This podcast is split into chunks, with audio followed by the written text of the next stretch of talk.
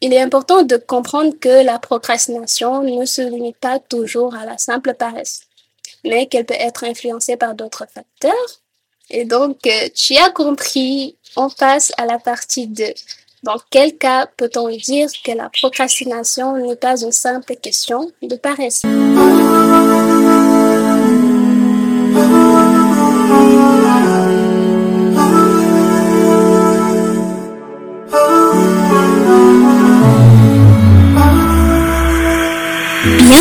Podcast mensuel Le Journal d'Aïcha.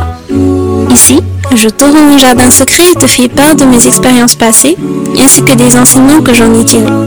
Si tu souhaites ressortir le meilleur de toi-même, apprendre à guérir de tes blessures émotionnelles, mais te connaître et comprendre les rouages autour de nos traumatismes et souffrances, tu es au bon endroit.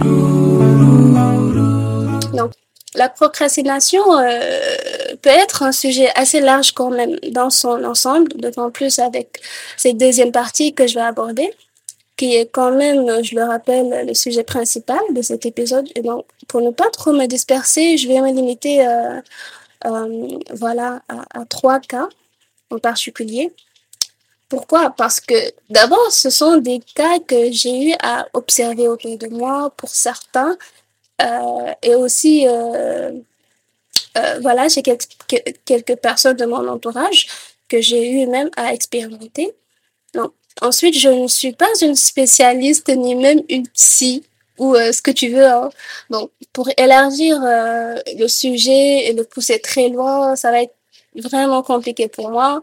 Euh, je, je ne peux pas clairement parler de tout, tout, tout, tout, tout. Euh, je fais avec ce que j'ai, de mon expérience, de mes observations, tout ça. C'est le but premier même de ce podcast, c'est vraiment euh, de, de, de, parler un peu de, de, de ce qui me passionne, qui est la psychologie la santé mentale et tout de manière générale. Même si je ne touche pas beaucoup, beaucoup, beaucoup à la psychologie quand même, je me limite très, très souvent à, à la santé mentale, au développement personnel et tout. Euh, et je fais tout cela aussi euh, en guise de, de prévention euh, pour euh, ouvrir aussi les, les, les, esprits par rapport à ce genre de thématiques-là. Donc, euh, je sais que je me répète, mais bon, c'est un peu un sujet, euh, voilà, un petit rappel plutôt, pour dire que les thèmes de la santé mentale, tout ça, voilà, ça m'intéresse grandement. Donc, euh, je vais juste partager cette passion avec toi et apporter quand même quelque chose de positif dans ce, dans ce monde à travers elle. Donc, euh, ça c'est dit. Euh, sans plus tarder, attaquons les quelques facteurs que j'ai notés et qui sont euh, au nombre de trois, qui peuvent jouer un rôle dans la procrastination et qui ne sont pas juste une question de flemme, vraiment. Donc, on commence par l'estime de soi. Le lien entre la procrastination et l'estime de soi est étroitement lié, mine de rien. Euh, une faible estime de soi peut conduire à la procrastination car on peut se sentir incapable de réussir ou de satisfaire certaines attentes, ce qui nous pousse à éviter les tâches qui nous semblent difficiles ou qui pourraient mettre à mal notre estime de nous-mêmes. Donc, si on tente d'accomplir une tâche et que finalement on n'y arrive pas, c'est-à-dire qu'on la rate, par exemple, ça peut accentuer notre manque d'estime de nous. On peut se dire euh, des trucs du genre, de toute façon, je n'aurais pas dû tenter, euh, je savais que voilà, je, je, ça n'aurait même pas marché, euh, euh j'y serais même pas arrivé et tout et tout. Et euh, voilà, ces genres de pensées euh, négatives sur soi. Et, et, là, je vais parler à titre personnel, par exemple, arrivé au lycée, je procrastinais énormément, mais vraiment énormément. Quand j'y repense, pour mettre un petit peu de contexte, euh, depuis le primaire jusqu'au collège, j'étais quand même assez bonne élève quand même. Vraiment, euh, toujours partie des cinq premiers. Si vraiment j'étais pas dans les cinq premiers, j'étais pas loin. voilà. bon, je flex un peu. Mais ne m'en veux pas, c'est juste pour mettre un tout petit peu de contexte. Et, euh, il faut comprendre que à l'école, on nous apprend un peu l'esprit de compétition, la comparaison constante avec les autres pour être le meilleur, soi-disant. Et c'est facile d'associer les notes à la valeur ou à l'intelligence de l'élève. C'était les notes qui avaient un peu défini ma valeur personnelle. Je me suis basée euh, sur les notes que j'avais à l'école pour construire mon estime de moi.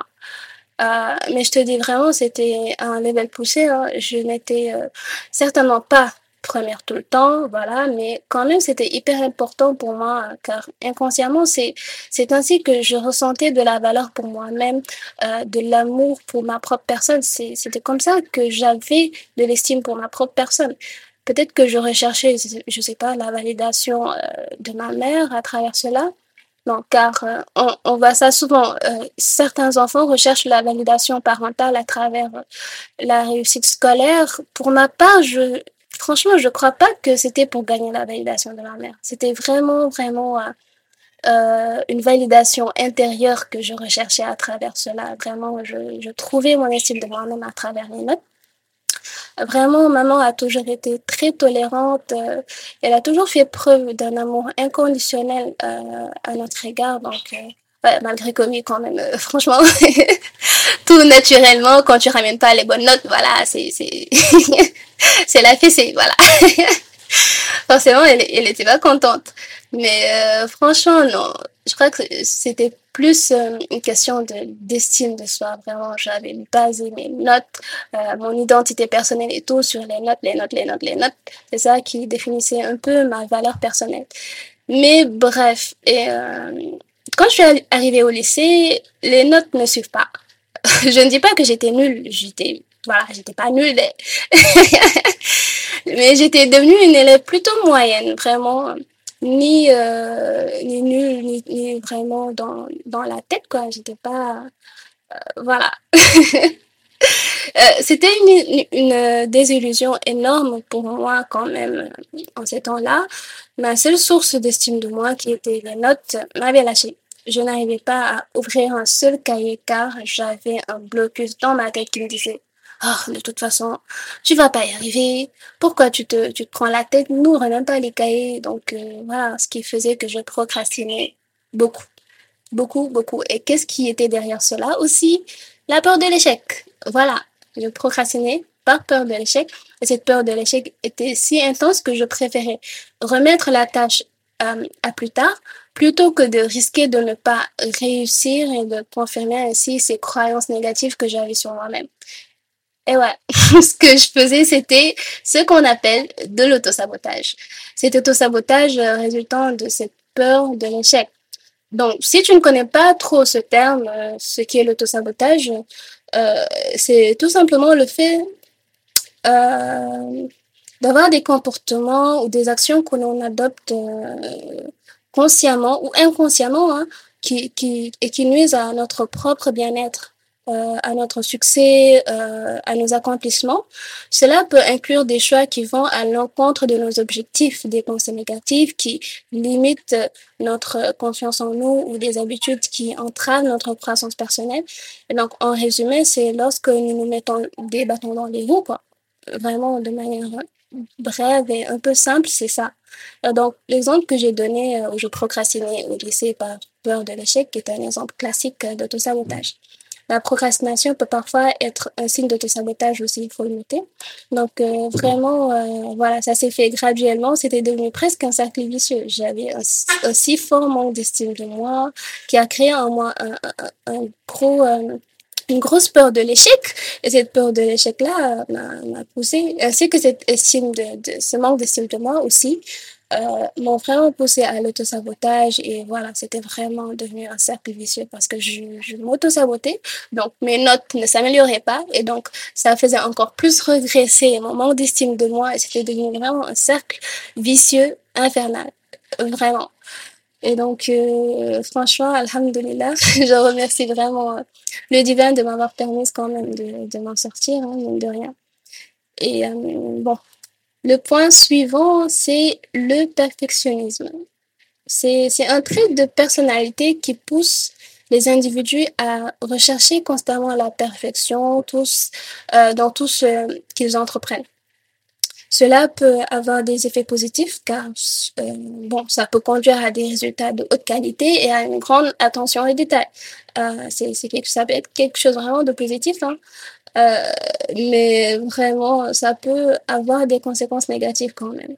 Oui, c'est vrai, le perfectionnisme de nos jours, euh, c'est souvent vu comme euh, une, une qualité, mine de rien. Euh, vraiment, même dans les entretiens d'embauche, même parfois, je tombe sur des vidéos et tout, sur Instagram, bien sûr YouTube, euh, des gens qui disent, ouais, si on vous demande c'est quoi votre, votre défaut, euh, très souvent, très, très souvent, le, le défaut, soi-disant, qui revient le plus souvent, c'est le perfectionnisme. Donc, euh, vraiment, euh, voilà. Mais bon, je dirais que comme toute chose, il y a du bon et du mauvais, franchement. Je dirais même que le perfectionnisme, c'est un peu un couteau à double tranchant. Euh, car d'un côté, son aspect positif reflète un désir de réussir profond, d'atteindre des normes, des normes élevées, de produire un travail de haute qualité. mais mais, mais d'un autre côté, euh, il peut avoir des effets négatifs euh, sur euh, la santé mentale et le bien-être émotionnel des individus, notamment euh, avec la procrastination. Donc, si tu es une personne perfectionniste, tu peux avoir souvent du mal à commencer une tâche tant que tu ne euh, peux pas garantir que tu la réaliseras parfaitement.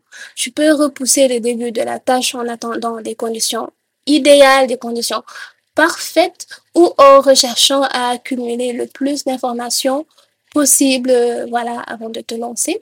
Ce qui peut faire écho aussi avec euh, le overthinking, euh, qui est le fait de trop réfléchir, suranalyser une situation ou voilà un problème, une décision, au point où cela peut causer du stress, de l'anxiété et ralentir la prise de décision. Lorsque tu es une personne perfectionniste, tu peux être confronté à cette réflexion excessive, te sentir submergé par la complexité de la tâche à accomplir. Donc cela peut t'amener à repousser le début euh, de la tâche dans l'espoir de rassembler le plus d'informations euh, possible, de penser davantage à la manière dont tu vas réaliser euh, la tâche vraiment pour que ce soit parfait, pour que ce soit clean et tout vraiment venir attendre aussi que les conditions parfaites se rejoignent, voilà, qu'elles sont, qu'elles soient là. Euh, vraiment, et ce cycle de suranalyse euh, et de perfectionnisme peut finalement conduire à, la, à la procrastination, tout ça. Euh, vraiment, euh, tu peux te sentir paralysé par le poids des attentes élevées et des normes strictes que tu t'es imposées. Le perfectionnisme, bon, disons, qui est excessif, peut t'empêcher de te lancer dans, dans la tâche de peur de ne pas être en mesure de la réaliser, d'être à la hauteur euh, pour cette tâche de voilà d'être à la hauteur de tes propres attentes mais donc si tu m'as bien suivi il peut se cacher par là une petite peur de l'échec aussi et une quête de conditions parfaites pour vraiment remplir les tâches euh, comme il le faut et tout. Et à cela s'ajoute et j'aimerais terminer par ça aussi, l'autocritique excessive.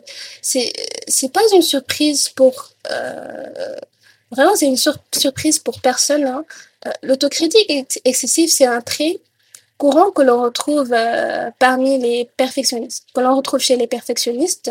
Euh, et donc, ils ont vraiment tendance à évaluer rigoureusement leur propre travail, euh, leurs actions et tout. Ils sont souvent très exigeants envers eux-mêmes et aspirent à atteindre des normes élevées de perfection. Euh, voilà, être exigeant envers soi en soi, ça peut être vraiment quelque chose de très positif quand même, ça peut nous pousser à vraiment, voilà, chercher à s'améliorer et tout, à ne pas stagner. Mais quand même, euh, voilà, parfois, on peut tomber dans un, dans un certain excès. Et donc, lorsqu'une personne perfectionniste réalise des erreurs ou des imperfections dans son travail, cela peut déclencher une forte autocritique interne. Ils peuvent se sentir frustrés, déçus, même anxieux face à ces défauts perçus. Et plutôt que d'accepter que les erreurs sont quand même une partie naturelle du processus d'apprentissage et de création quand même. Euh, on est humain, voilà, c'est naturel de faire des erreurs. Mais euh, vraiment, euh, voilà, pour euh, les perfectionnistes, parfois c'est inconcevable des erreurs vraiment. Et donc, ils peuvent éviter de faire face à cette autocritique en retardant la réalisation de la tâche. La procrastination devient donc une façon de s'éloigner de la confrontation avec leur propre critique interne en reportant le travail, ils évitent euh, temporairement d'avoir à faire face à la réalité de leurs erreurs ou euh, de leurs imperfections. Euh, mais voilà, cela peut également prolonger le cycle de perfectionnisme et d'autocritique car la tâche reportée peut finir par être exécutée dans des délais vraiment serrés, augmentant ainsi la pression et les attentes pour, une performance vraiment parfaite. Quoi. Et euh, franchement, je dirais que c'est pas vraiment ouf, ouf, quoi. Et pour finir, je, vais parler des problèmes de santé mentale de manière un peu plus générale. Euh, je vais en parler aussi encore. Euh, bon, je vais subdiviser encore une fois. Je vais en parler. Je vais, je vais parler de trois. Bon, c'est trois qui me viennent un peu comme ça à l'esprit. Il y en a d'autres sûrement, mais je vais me limiter un peu à ces trois-là. Donc, euh, il y a parmi ces troubles de, santé mentale, on a des troubles comme l'anxiété, la dépression euh, euh, et le trouble du déficit de l'attention avec hyperactivité, qui est donc le TDAH. J'imagine que c'est une notion qui peut être nouvelle pour toi, mais t'inquiète, euh, je t'en parle un peu plus en détail plus bas. Et donc, je disais que ces troubles peuvent avoir un impact sur la motivation et la capacité à se concentrer, et donc forcément, ce qui ce qui amène à procrastiner. Pour commencer, euh, l'anxiété, par exemple, euh, crée un état constant d'appréhension et de préoccupation, ce qui peut rendre difficile pour une personne de se concentrer sur une tâche donnée. Si euh, l'anxiété est un... Bon, l'anxiété, c'est un sentiment de nervosité ou d'inquiétude excessive face à des situations stressantes. Si vraiment tu euh, voilà, tu, tu sais pas trop euh, c'est quoi l'expression. Non, peut-être pas l'expression, mais je dirais la notion. Voilà, la notion d'anxiété. Donc, euh, je viens de te la définir. C'est un sentiment de nervosité ou d'inquiétude excessive face à, à des situations stressantes. Donc, l'anxiété peut se manifester par des pensées constante sur les problèmes, des sensations de tension dans le corps, des, palpitations, des sueurs, des tremblements ou encore des difficultés à se concentrer. Cela peut varier d'une personne à l'autre, mais généralement, l'anxiété provoque un sentiment euh, d'appréhension, c'est-à-dire un sentiment de préoccupation ou d'inquiétude que l'on ressent à l'égard d'une situation future Um, et donc, euh, cette, appréhension, je vais y arriver, cette, cette, appré cette appréhension um, qui, est, euh, qui devient persistante. Euh, nous expérimentons, nous expérimentons, oh là là, je m'y perds, nous expérimentons tous à un moment donné de l'anxiété. Voilà, il faut se dire la vérité. Mais il y a des personnes qui sont atteintes euh, de ce qu'on appelle les troubles anxieux.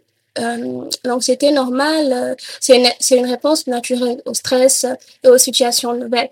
Donc, c'est quelque chose qu'on expérimente tous à un moment donné, tu vois. Et elle peut être utile en nous aidant à rester alerte et à prendre des précautions. cependant, le trouble anxieux, c'est une condition plus intense et persistante où l'anxiété devient excessive et devient envahissante, euh, c'est difficile à contrôler. Les troubles anxieux, euh, ça inclut des symptômes qui interfèrent avec la vie quotidienne, comme des soucis vraiment constants, des peurs irrationnelles, des attaques euh, de panique ou euh, des événements excessifs euh, de, de situations redoutées. Donc, euh, si l'anxiété commence euh, à causer une détresse significative euh, vraiment et à perturber la vie quotidienne, vraiment là, on peut parler de, de troubles anxieux. vraiment. les pensées envahissantes qui sont donc liées à l'anxiété, mais là, je parle vraiment dans, dans un cadre plutôt général. Ça peut, il peut s'agir du trouble anxieux ou bien de l'anxiété vraiment de manière classique, entre guillemets. Donc, euh, ces pensées peuvent être vraiment envahissantes euh, et donc euh, détourner l'attention de l'objectif initial, entraînant ainsi une diminution de la productivité et une tendance à remettre les tâches à plus tard. Vraiment, quand tu es euh, très anxieux, tu penses très souvent ok à ce qui pourrait arriver. Vraiment, ça, peut te pousser à la procrastination. Vraiment, tu te dis que ouais, vraiment, tu, tu es dans un état d'appréhension de ce qui pourrait se passer dans le futur, tu es dans une certaine incertitude, incertitude excuse-moi, et donc euh, ça te pousse vraiment à procrastiner. Euh, voilà. Non, c'était quand même, c'est pas rien quand même pour certaines personnes. Euh, même j'en souffre. Je sais pas si j'ai un trouble anxieux ou pas. Franchement, euh, bon, je crois pas. Mais quand même, ça peut être handicapant. Et donc, euh, un autre exemple, la dépression. Je crois que tu en as sûrement entendu parler un peu de gauche à droite, euh, voilà. Mais peut-être que tu ne sais pas ce que c'est en tant que tel. Et donc, pour t'expliquer un peu, la dépression, c'est considéré euh, comme une maladie mentale. Donc, vraiment, je dirais par la plupart des psys, des psychanalystes, des psychologues, vraiment, c'est une maladie mentale. Cette maladie, elle implique des changements dans le cerveau et la chimie corporelle qui peuvent avoir un impact profond sur les émotions, les pensées, euh, le comportement, le bien-être euh, de manière générale chez une personne. Vraiment, euh, tu vois des, des, changements au niveau de ton cerveau. C'est que là, c'est pas rien, c'est quelque chose, comment dire, à prendre très au sérieux. Et donc, je, je, crois que je comprends mieux vraiment le pourquoi on considère ça réellement comme une maladie mentale. Et pour ne pas te perdre, je te donne quelques signes courants que l'on retrouve euh, euh, chez une personne en dépression, euh, vraiment. bon, j'en ai dix, je vais, je vais te les citer. premièrement, nous avons une humeur persistante mais qui, qui est euh, lié à la tristesse. C'est-à-dire que très souvent, tu te sens euh, la personne, j'ai pas envie de dire tu quand même, euh, très souvent, la personne qui est en dépression, elle se sent euh, triste, vraiment, elle ressent une, une, tristesse profonde, parfois vraiment sans aucune raison. il y a aussi cette perte d'intérêt ou de plaisir quand une personne est, en dépression, elle perd vraiment, comment dire, elle perd un peu goût, en fait, à, ce, à, à, parfois à tout, franchement. Les choses qui lui faisaient plaisir euh, avant ne lui font plus plaisir maintenant. Euh, voilà, c'est comme si tu, tu ressentais plus rien, quoi. C'est incroyable. C'est, tu n'as plus goût à rien, en fait. C'est, ouais, c'est très troublant. Euh, en troisième euh, le troisième point, je dirais, c'est il y a aussi ce changement euh, d'appétit. Il peut y avoir une diminution ou une augmentation significative de l'appétit. Parfois, vraiment, ça dépend des personnes. Parce qu'il y en a euh, de, de, ces personnes, quand elles sont en dépression, elles peuvent perdre euh, énormément de poids parce qu'elles perdent de l'appétit, elles veulent plus manger. Il y en a d'autres, c'est le contraire, elles gagnent énormément de poids parce que voilà, elles se réfugient un peu dans la nourriture. Donc euh, voilà, il y a aussi les troubles de sommeil qui font partie euh, des signes. Donc euh, soit l'insomnie, des, des réveils nocturnes, nocturne, soit au contrario aussi vraiment une tendance à dormir, dormir tout le temps. Et ça encore, voilà, ça dépend euh, vraiment des gens. Parce que quand il s'agit de l'insomnie, euh, voilà, la personne peut-être elle pense trop, elle pense beaucoup et tout, peut-être elle est troublée, elle est perturbée, elle n'arrive pas à dormir. Ou à contrario, une personne euh, qui dort beaucoup, euh, donc qui est en dépression et qui dort beaucoup. Donc ça peut être un moyen pour elle, pour cette personne-là, de vraiment euh, fuir un tout petit peu, euh, voilà, tous les sentiments liés euh, à la dépression et tout. Donc voilà, il y a, y a, un extrême et un autre. Franchement, après ça dépend, ça dépend des personnes. Il y a aussi une fatigue et un manque d'énergie vraiment de manière générale.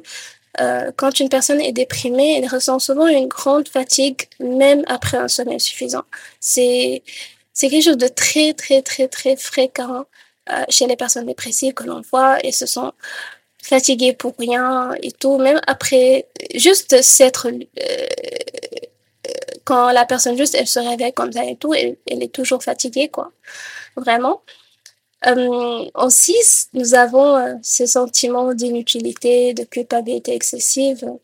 Euh, les personnes atteintes de dépression euh, peuvent se sentir euh, inutiles, blâmables, parce que, voilà, leurs conditions euh, de fatigue et tout Donc, les pousse à, à vraiment parfois ne rien faire.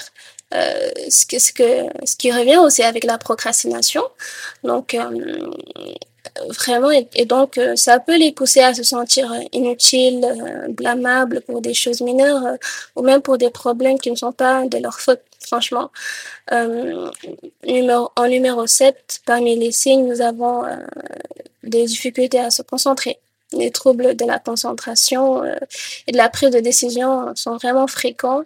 Euh, ça peut affecter les performances euh, au travail et à l'école. Et euh, franchement, avant de continuer, je, parle de tout ça et je me retrouve dans tout cela parce que voilà, je me, je m'ouvre à toi parce que quand même c'est un peu le, but de ce podcast, c'est vraiment de s'ouvrir, de créer un certain lien entre nous deux. Euh, voilà, toi l'auditeur, toi qui m'écoutes, et donc, euh, j'ai expérimenté euh, une dépression quand j'étais en classe de première. Voilà, c'était il y a quand même deux ou trois ans, je crois. Et donc, franchement, ça a quand même eu des répercussions sur ma concentration à l'école et tout. un peu sur les notes aussi. Euh, je te le cache pas, c'était hyper, hyper compliqué. Et vraiment, tu vas voir, je me suis retrouvée dans, dans tout, tous les là, tous les signes, tous les dix signes je me suis retrouvée complètement euh, euh, ouais, sur ces signes-là.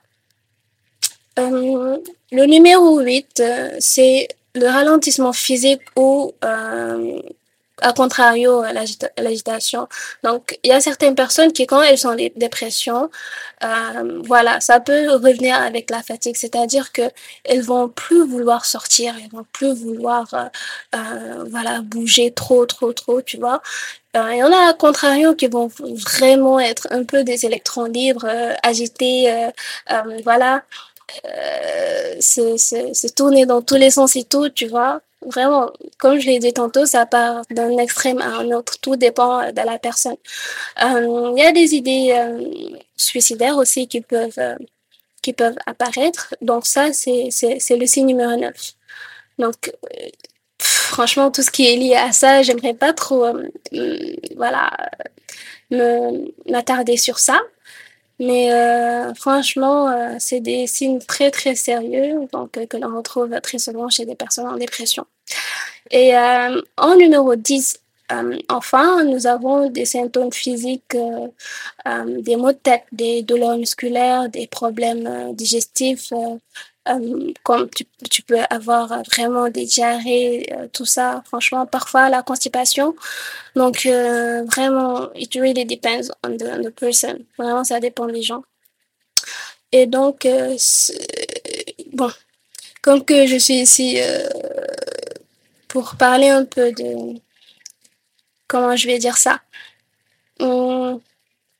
pour aider les gens un peu à pour ouvrir un peu euh, les yeux sur certaines choses. Donc euh, c'est pour dire que la dépression c'est pas rien, c'est quelque chose qu'il faut prendre quand même au sérieux.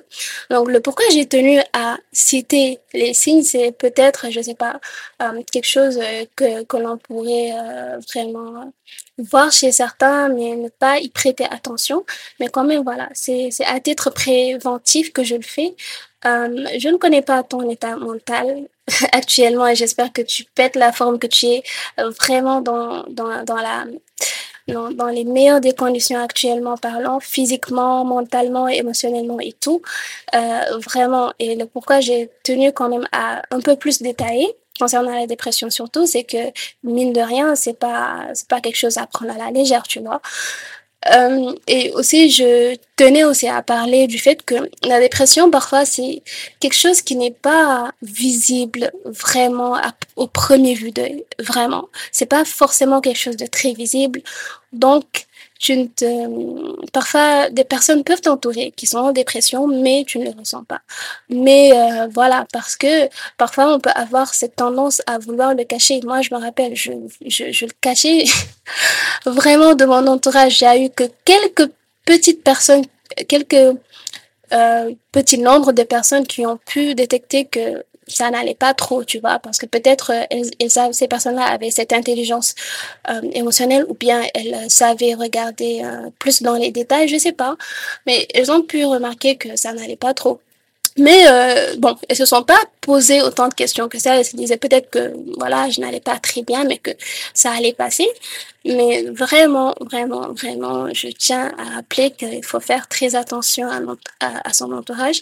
Si euh, vraiment, en prenant compte de ces signes, euh, il y a quelqu'un peut-être de ton entourage qui, qui, qui présente ces signes, vraiment, je t'invite à lui donner tout le soutien possible, vraiment à l'encourager à aller voir un professeur, une ou un, oui, un professionnel de santé de manière générale, parce que vraiment, c'est, quelque chose d'hyper important et qui est très, très, très, très, très, euh, comment dire, c'est, une situation très difficile, en tout cas, vraiment.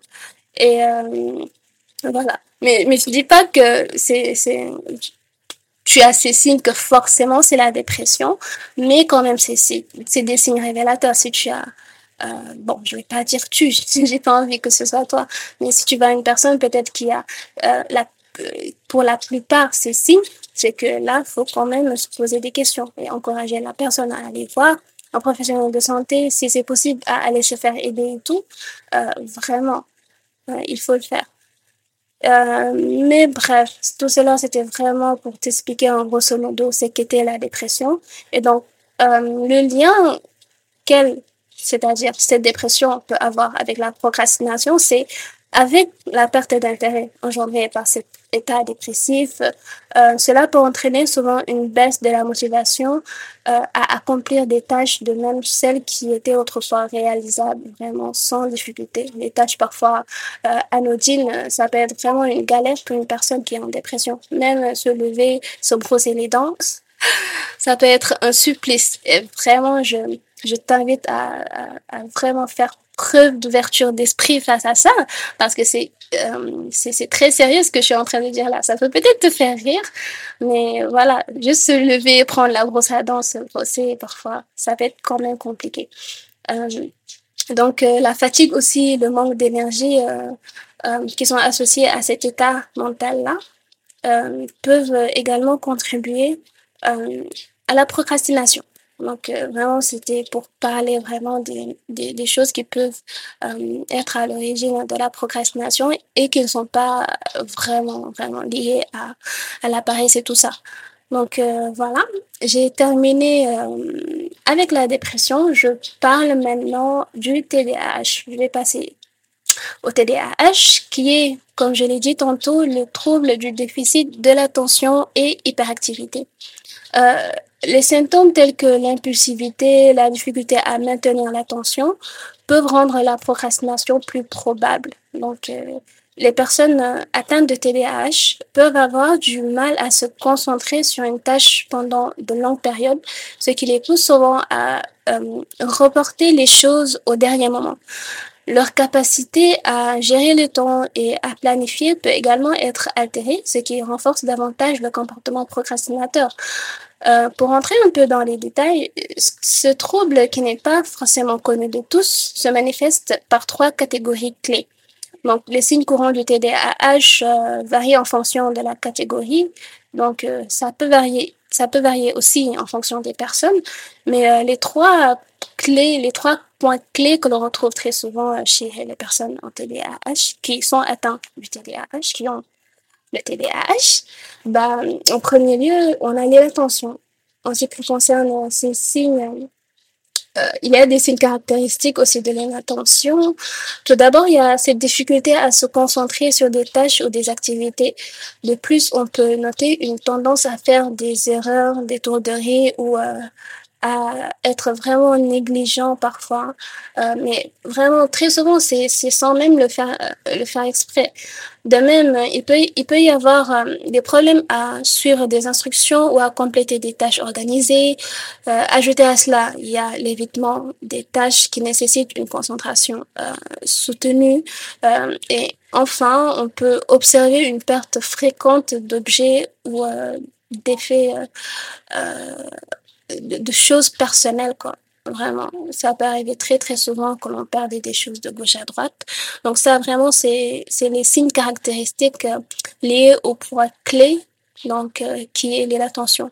Le deuxième point clé, c'est l'hyperactivité. Donc euh, pour cette pour ce point, les signes distinctifs que l'on ressent, pour commencer, la personne va bouger souvent. Voilà, elle va être, comme, comme son nom l'indique, hein, hyperactive. Donc, quand on parle d'hyperactivité, voilà, on a un peu du mal à rester en place. il y a aussi cette tendance aussi, une personne qui a le TDAH avec hyperactivité parce que je tiens à préciser qu'il y a des personnes qui ont le TDAH mais qui ne représentent pas beaucoup de signes d'hyperactivité ou bien parfois pas du tout. Hein. Vraiment, c'est pour ça que je dis qu'après, ça dépend des gens. Euh, donc, concernant l'hyperactivité aussi, il peut y avoir ce problème-là de rester euh, dans une dans une file d'attente. Ah, euh, c'est vraiment on, on, perd patience très très vite. Donc, euh, il y a cette tendance aussi à parler excessivement ou de manière incessante, euh, à couper aussi la parole parfois aux autres. Euh, voilà, ça, fait ça. Et donc, ce qui nous amène au dernier point clé, qui est l'impulsivité. Euh, bon, pour les caractéristiques liées à l'impulsivité, on peut remarquer une difficulté à attendre euh, son tour dans les conversations ou les activités. Comme je l'ai dit tantôt, c'est ça, c'est l'hyperactivité et l'impulsivité. Parfois, ça peut plier. Euh, vraiment, euh, couper la parole aux autres, tout ça, tu vois. ce sont des, des, des choses que l'on retrouve quand même voilà, chez des gens qui ont le TDAH. De la même manière, ben, cette personne qui a le TDAH,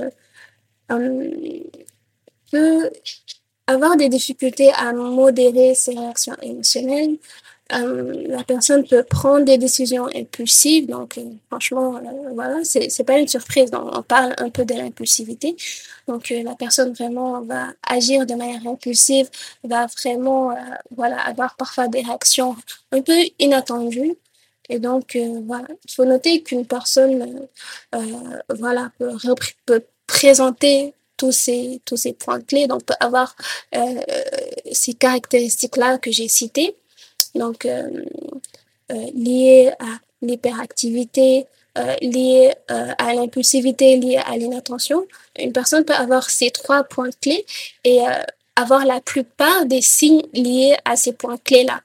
Euh, cependant, euh, voilà, je l'ai dit tantôt, euh, ça dépend des gens. Il y en a qui n'ont pas trop d'hyperactivité et tout.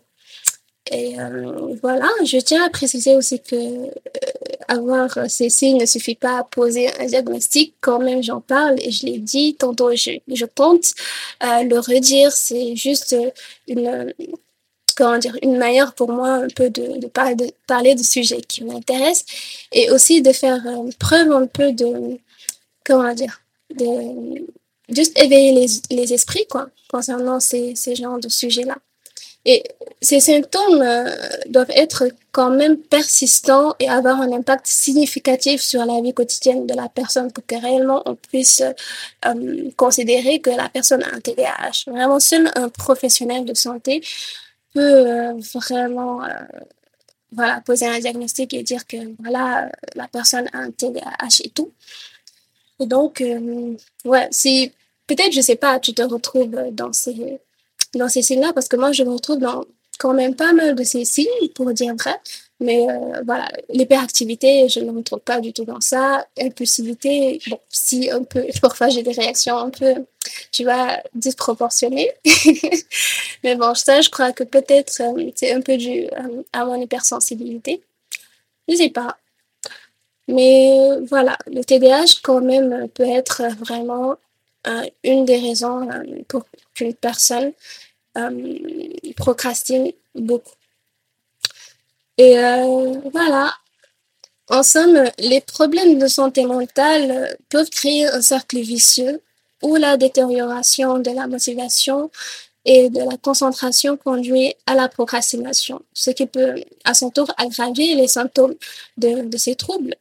Et il est important, je crois, euh, de rechercher un soutien approprié, euh, qu'il s'agisse de thérapie, de médicaments, ou même, euh, je sais pas, de, thérapie de groupe parfois et tout, de rechercher un soutien euh, social, tout ça. Vraiment, euh, il faut le faire afin de mieux gérer les symptômes et de regagner un meilleur contrôle sur sa vie et ses tâches. Et donc, comme à l'accoutumée, je termine par donner quelques petits conseils. Mais bon, avant ça, comme que c'est un sujet un peu large, je voudrais que tu te poses la question et que tu prennes le temps de faire cette réflexion. Pourquoi je procrastine autant? Qu'est-ce qui me pousse à procrastiner autant? Est-ce que euh, ce sont les émotions négatives ou euh, le stress lié à la tâche que j'essaie de fuir? Est-ce que j'ai peur de ne pas être euh, à la hauteur de la tâche à accomplir? Est-ce que c'est parce que j'ai peur que le rendu de, de, la tâche, c'est-à-dire le résultat une fois la tâche accomplie, ne soit pas aussi bien que je le voulais ou bien ne soit pas aussi bien que je le pensais, je le pensais, etc., etc., etc. Donc, cela peut t'aider à te positionner et savoir où tu en es. Si c'est un problème de procrastination classique, entre guillemets, euh, ce que je veux dire euh, par là, c'est si euh, cette procrastination constante ou excessive n'est pas euh, liée potentiellement à des causes qui ne sont pas de l'ordre euh, de la paresse, mais peut-être des troubles mentaux, ou bien, voilà, parfois, je sais pas, le perfectionnisme, comme je l'ai cité tantôt, ou bien le manque d'estime de soi, tout ça, c'est vraiment, c'est pas lié, c'est pas forcément, vraiment, c'est pas forcément lié à, à tout cela. Donc, euh, voilà, tu peux te référer aux quelques astuces que j'ai données euh, un peu plus tôt dans, dans l'épisode. Et euh, ceci étant dit, attaquons le point dernier de cet épisode, qui est de donner quelques petits conseils. Merci d'avoir pris le temps d'écouter cet épisode en espérant qu'il t'ait plu. Si tu veux être tenu au courant des dernières sorties de mon podcast, n'oublie pas de t'abonner. Si tu aimes le concept et le contenu de mon podcast également, je t'invite à laisser un commentaire et une note de ton choix sur ta plateforme d'écoute préférée. Cela m'aidera à améliorer mon travail et à fournir des épisodes encore meilleurs à l'avenir. Merci pour ton soutien précieux, je te dis à bientôt, Inch'Allah.